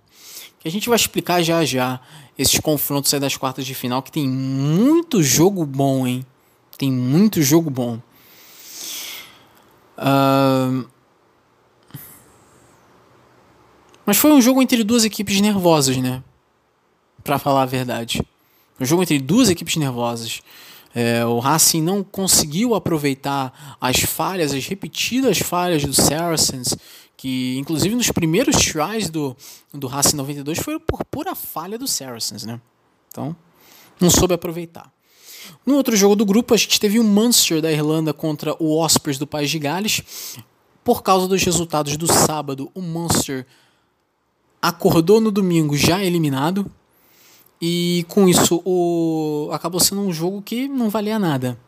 O jogo foi no Thomond Park, em Limerick, na Irlanda, e o Monster venceu logo o primeiro tempo, né, por 14 a 6 contra o Ospreys, mas depois chegou com tudo no segundo tempo venceu por 33 a 6, conseguindo ponto bônus ofensivo. Cinco tries foram marcados. O Munster terminou na terceira posição com 16 pontos, foi eliminado. E o Ospreys na última posição com dois pontos, o pior time da Champions Cup. Não dá para entender como é que uma equipe que tem o Alwyn Jones, Dan Lidget, Justin Tipprich, um, George North vários jogadores de seleção galesa. Como é que essa equipe consegue ser a pior da Champions Cup e consegue ser a segunda pior equipe do Pro 14? Porque o Ospreys na Conferência A do Pro 14 é o último colocado com 9 pontos. Só não é pior no geral porque o Southern Kings da África do Sul é o último colocado da Conferência B com 6 pontos. Né? E, mas o Kings já tem experiência como saco de pancada desde os tempos do Super Rugby. Agora com o Ospreys é diferente. Uma equipe com tão, jogadores tão bons. Como é que isso acontece? Por que, que isso acontece? Né? Não dá para entender essa temporada aqui do, do, dos Ospreys. Mas o que se pode fazer, não é verdade? É, acaba se tornando aí o novo saco de pancadas né, do, do, do rugby galês o Ospreys. Apesar de ter bons jogadores, isso não dá para entender. Vamos para o grupo 5, então. O Toulouse, da França, enfrentou o Gloucester, da Inglaterra. O jogo lá no Stade Ernest Vallon, em Toulouse, na França. Foi um primeiro tempo bem apertado, né? 21 a 14 para o Toulouse. Mas o Gloucester acabou perdendo uma de suas estrelas no final do primeiro tempo, né? O Luz Rizemits, como eu expliquei no primeiro segmento, ele teve uma lesão no tornozelo. Ele é inclusive dúvida para a seleção de Gales no Six Nations, né? Ele foi convocado pela seleção de Gales. É um jogador muito novo, 18 anos de idade, mas que tem impressionado tantas tantas pessoas, tem impressionado muita gente o Luiz Rizemits, mas ele infelizmente sofreu essa lesão e o Gloucester acabou sentindo isso, né? Tanto é que no segundo tempo o Gloucester não marcou mais pontos e ficou com 14 pontos mesmo. O Toulouse, enquanto isso, marcou mais dois tries no segundo tempo e chegou à vitória de 35 a 14, marcando aí cinco tries com ponto bônus ofensivo. E o Toulouse se classificando aí com facilidade com 27 pontos na primeira posição. O Gloucester com 14 pontos eliminado mesmo terminando na segunda posição. Foi uma das equipes aí agraciadas ou não, né? Terminou na segunda posição, mas eliminada, né? O Gloucester e o Glasgow Warriors. O outro jogo do grupo era entre duas equipes já eliminadas, né? Foi meio que uma cópia de Brive e Stade Francês na Challenge Cup. Duas equipes eliminadas que não disputavam nada, mas que fizeram um jogaço. Né? Montpellier e Connacht Montpellier da França e o Connacht né, da Irlanda jogou lá no GGL Stadium, né, o Stade Yves do Manoir, né, como era conhecido, né, aquele, aquele estádio de Montpellier, lá na França. E no primeiro tempo foi um empate de 21 a 21, era lá e cá, lá e cá, lá e cá. E no segundo tempo, o Montpellier foi lá e ganhou esse jogo, né, por 35 a 29, um jogo muito divertido entre duas equipes que não disputavam nada, não tinham nada para disputar. Né? O melhor em campo acabou sendo o Bandiak né, do, do Connacht, justamente na equipe derrotada. Né? Mas foi um jogo onde qualquer uma das equipes podia ter ganho, mas calhou do Montpellier ter ganho esse jogo. E essa vitória pôs o Montpellier à frente do Connacht, né? O Montpellier com 10 pontos e o Connacht também com 10 pontos, mas o Montpellier fica à frente no critério de desempate e termina na terceira posição. O Connacht na quarta posição. As duas, as duas equipes já estavam eliminadas. Então vamos virar a página aqui de novo, voltar para a página anterior e ver como ficar nos grupos aqui. No grupo 1, o Leicester da Irlanda com 28 pontos o Northampton Saints na Inglaterra com 19 pontos, as duas equipes classificadas, né, o Northampton Saints na Inglaterra, e as duas equipes eliminadas, né, Lyon da França com 7 pontos e o Benetton da Itália com 6. No grupo 2, o Exeter Chiefs classificado, né, o Exeter Chiefs da Inglaterra com 27 pontos, na segunda posição, o Glasgow Warriors da Escócia, eliminado com 17 pontos. Também eliminado na terceira posição, o Stade Rochelet, o La Rochelle da França, com 10 pontos. E na quarta posição, o Sale Sharks da Inglaterra, com 7 pontos, já eliminado. No grupo 3, o Clermont da França, com 24 pontos. O Ulster, na segunda posição, né, o time da Irlanda do Norte ali com 21 pontos, também classificado, né, tanto o Clermont da França quanto o Ulster da Irlanda do Norte. E as duas equipes eliminadas né, na terceira e quarta posição, duas equipes da Inglaterra, o Harlequins da Inglaterra com 10 pontos e o Bath com 5 pontos. As duas equipes eliminadas. No grupo 4, voltando aqui para a página seguinte, uh, o Racing 92 da França classificado com 23 pontos, o Saracens da Inglaterra com 18, as duas equipes classificadas. Na terceira posição, o Munster da Irlanda com 16 pontos, eliminado, e o Ospreys do País de Gales, eliminado com 2 pontos apenas, a pior equipe da Champions Cup. No grupo 5, o Toulouse da França com 27 pontos, classificado. Na segunda posição, o Gloucester da Inglaterra com 14 pontos, eliminado. E na terceira posição, com 10 pontos, o Montpellier, também eliminado. Na quarta posição, também com 10 pontos, o Connacht da Irlanda, né, também eliminado. Então vamos olhar aqui as quartas de final. Olha só cada jogaço também. Vai ser disputado ali entre os dias 3 e 5 de abril. Não se sabe ainda os dias exatos certamente dois desses jogos, se não os quatro, né, vão ser transmitidos pela ESPN. Vai ser bem legal. Esses jogos vão ser bem legais. Leinster vai enfrentar o Saracens. É, né, o jogo lá no Aviva Stadium, né, em Dublin, né, na, na Irlanda. Vai ser um jogo bem legal de ver. O Leinster 16 jogos, 16 vitórias. O Saracens já rebaixado no seu campeonato nacional, né, na Premiership, mas não tem mais nada a perder. Pode buscar o título da Champions Cup. Pode jogar com as suas estrelas na Champions Cup. E pode até jogar com as estrelas mesmo na, na, na Premiership, que também não tem nada a perder, já está rebaixado. Não tem muito o que fazer. Então, Vai ser curioso ver aqui o Leinster, né, do, do Jonathan Sexton, né, do Tyke Furlong, do Ken Healy, do Jordan Larmour, enfrentar essa seleção aí que é o, que é o Saracens, né, talvez não seja aí afetada aí na, na Champions Cup, né? Até porque a punição foi só na Premiership, não foi na Champions Cup. Então, segue o jogo, né? Vamos ter também Clermont e Racing 92, duelo francês. O jogo vai ser lá no estado Marcel Michelin, em Clermont-Ferrand, na França. Meu amigo, isso vai ser um jogaço. Jogo típico de top 14 vai ser muito bom. É aquele confronto de equipe francesa contra equipe francesa. Quem já viu o jogo do top 14 sabe que é diversão garantida e esse jogo vai ser exatamente isso. Vai ser muito bom. Vai ser muito bom. São duas equipes que costumam não jogar bem o primeiro tempo, né, como já vimos em partidas da Champions Cup transmitidas pela ESPN 2. São equipes que não jogam bem o primeiro tempo, mas têm um banco de reservas bom e sabem jogar muito bem o segundo tempo. Então, vai ser bem interessante, vai ser um pega para capar, né, esse jogo. Então, esperem muita coisa boa, né? Esperem um jogo bem emocionante. O Toulouse da França vai enfrentar o Ulster né, da Irlanda, né, da Irlanda do Norte. O jogo lá no Stade Ernest Vallon, em Toulouse, na França. Vai ser um jogo bem interessante aqui. Né? O Toulouse foi dominante no seu grupo. O Ulster foi desbancado pelo Clermont, mas não foi fácil para o Clermont superar o Ulster no grupo.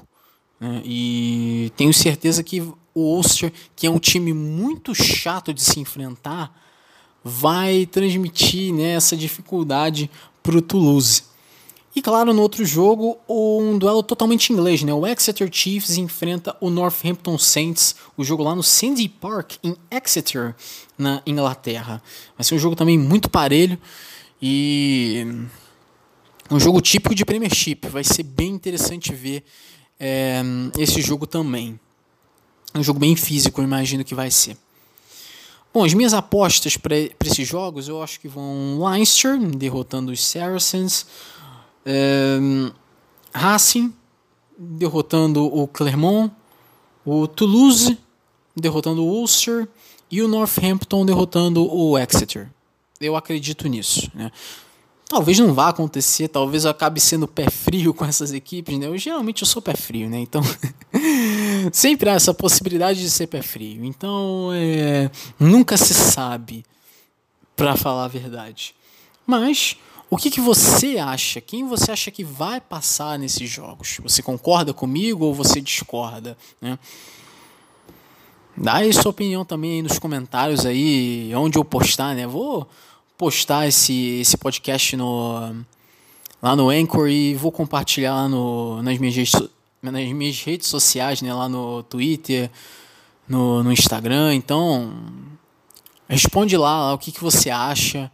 Né? Também fala o que, que você achou também do, desse episódio 2 do, do podcast, o que, que você achou dessa ideia também de fazer, separar em segmentos, né, para ficar é, mais tranquilo, né? Também já se preparando já para as pelos vários campeonatos né, que vão, vão começar, né? Então vou falar de muito mais campeonatos, então vai ficar um negócio bem grande. Né? Então é bom mesmo separar em segmentos. Mas, enfim, né?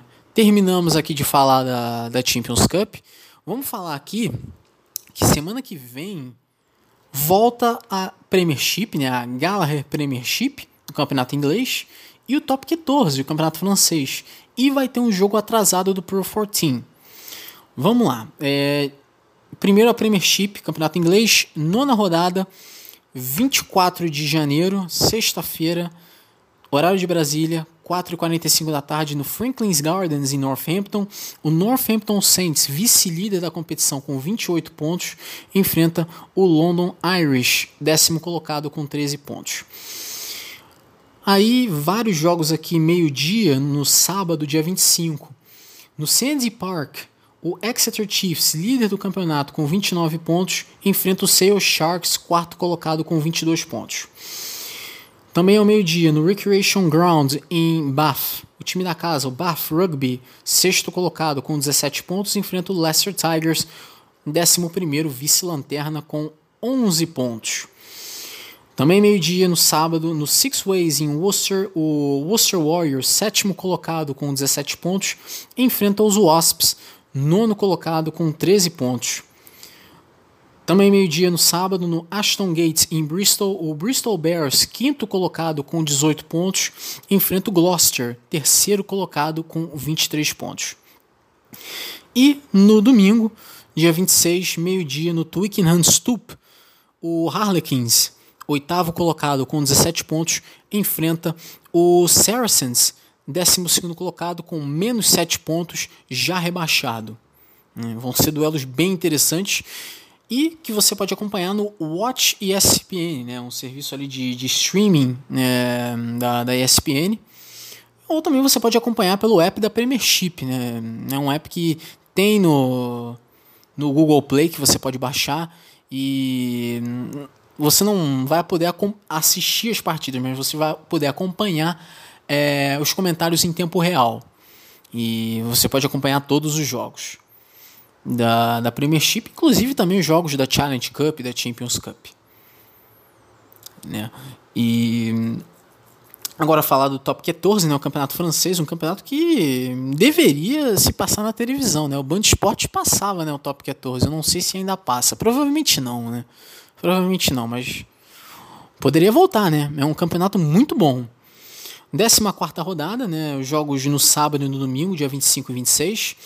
Dia 25, todos esses horários aqui, horário de Brasília, 11h30 da manhã, sábado, no Matmut Stade de Gerland, o Lyon, segundo colocado com 44 pontos, enfrenta o Toulon, terceiro colocado com 36 pontos, vai ser um duelo bem interessante aqui. É, o Stade Rochelet, o La Rochelle, quarto colocado com 33 pontos, enfrenta o Montpellier, sexto colocado com 31 pontos. O jogo, duas horas da tarde, lá no Estado Marcel de Flandre, né, em La Rochelle, né, lá em Charente-Maritime. O Brive, nono colocado com 25 pontos, enfrenta o Section Paloise, né, o Por, décimo colocado com 23 pontos. Jogo também às duas da tarde de sábado, lá no Stade Amédée Domenech, em Brive. E no aí duas horas da tarde também de sábado no estado Pierre Fabre em Castres, né? O Castres Olympique, 12 colocado com 23 pontos, enfrenta o Racing 92, quinto colocado com 32 pontos. Também no sábado, só que às 4h45 da tarde, lá no estado Marcel Michelin, em Clermont, o Clermont, oitavo colocado, com 28 pontos, enfrenta o Stade Francês Paris, né, o 13 terceiro, penúltimo colocado aí com 20 pontos. Aí os jogos de domingo, são dois jogos no domingo, 8 e meia da manhã no Stade Jean Daugers, em Bayonne, na França, ali na, no País Basco francês. O Bayonne, 11 colocado com 23 pontos, enfrenta o Ajan, o Lanterna, 14 com 18 pontos. É o jogo dos desesperados aí, né? E para terminar a rodada, meio-dia e 50, também no dia 26 no domingo, no estado Ernest Vallon, jogo entre Toulouse, sétimo colocado, né, com 30 pontos, contra o líder do campeonato, com 47 pontos, o Union Bordeaux-Begley. Esse jogo, meio-dia e 50 de domingo, dia 26. No Pro 14 tem um jogo atrasado, né, porque todas as equipes de lá têm 10 jogos, menos as duas equipes sul-africanas, né, o Kings e o Tiras. E essas duas equipes vão se enfrentar em dois jogos, que em duas semanas que não vai ter outros jogos, não vão ter outros jogos do Pro 14. O Kings vai receber o Tiras né, no Nelson Mandela Bay Stadium, né, em Port Elizabeth. O Southern Kings é o último colocado, o sétimo colocado da Conferência B e é o último colocado na classificação geral. Tem seis pontos apenas, é o pior time do Pro 14, o Southern Kings. E o Tiras é o quarto colocado da Conferência A, tem 21 pontos, é uma equipe bem mais competitiva. O jogo vai ser no sábado, às 10h05 da manhã, no horário de Brasília. É, o, os jogos do Campeonato Francês, né, do Top 14, você pode acompanhar baixando o app da, da Liga Nacional de Rugby Francesa. Tanto é que você também pode acompanhar em tempo real os jogos do, da Pro D2, né, que é a segunda divisão francesa. No, o Pro 14 também tem o seu app de, de celular e lá você também pode acompanhar os jogos em tempo real do Pro 14. E você vai poder acompanhar em tempo real no dia 25, né, no sábado, 10 e 5 da manhã, no horário de Brasília, Kings e Tiras, o duelo, o primeiro duelo entre as equipes sul-africanas, que ainda vão se enfrentar, se eu não me engano, na semana seguinte a essa que vai vir. É. Então é isso, né? É isso. Acabou. Acabou, é. Acabou esse episódio. É, espero que vocês tenham gostado aí desse segundo episódio.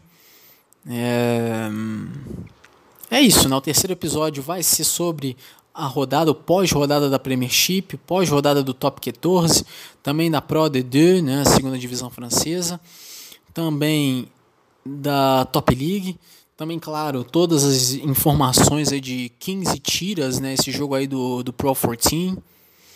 E espero que vocês tenham gostado desse episódio. É, muito obrigado né, pelo, por esse feedback que eu recebi desse primeiro episódio. Estou é, muito feliz e é uma grande motivação para fazer mais e mais episódios. Que eu já queria fazer mesmo, né? mas com o feedback que eu tenho recebido é um é uma injeção de ânimo a mais, né? mais do que eu já estou me dando uma injeção de ânimo, porque eu estou bem animado fazendo esses podcasts e, obviamente, quero seguir em frente e fazer muito mais. E, como sempre, melhorar a cada episódio. Né? Então, muito obrigado. E é isso, né? Vou me despedindo. Até aí a semana que vem que eu vou gravar a próxima edição. Agora é fazer o nosso trabalhinho aqui, né? Que é converter os as gravações para MP3 e botar no Anchor para vocês escutarem aí esse episódio. É, essa altura vocês já escutaram esse episódio, né? já estamos no final. Bom, muito obrigado e eu sou o Grimeloid. Esse foi o Volta ao Mundo do Rugby com Grimeloid e como é que você pode me seguir nas redes sociais? É Grimeloid no Twitter, G-R-I-M-E-L-O-I-D. Eu falo muita besteira lá, mas de vez em quando sou um comentarista sensato de rugby. E no Instagram é The Grimeloid, T-H-E-G-R-I-M-E-L-O-I-D. É, falo menos besteira lá. é mais um lugar para tirar foto mesmo, né? Mas também apareço muito por lá também e vou estar tá lá também. Só só pedir para me seguir que eu vou aceitar de boa. então é isso, gente. Muito obrigado e até a próxima. Valeu. Tchau.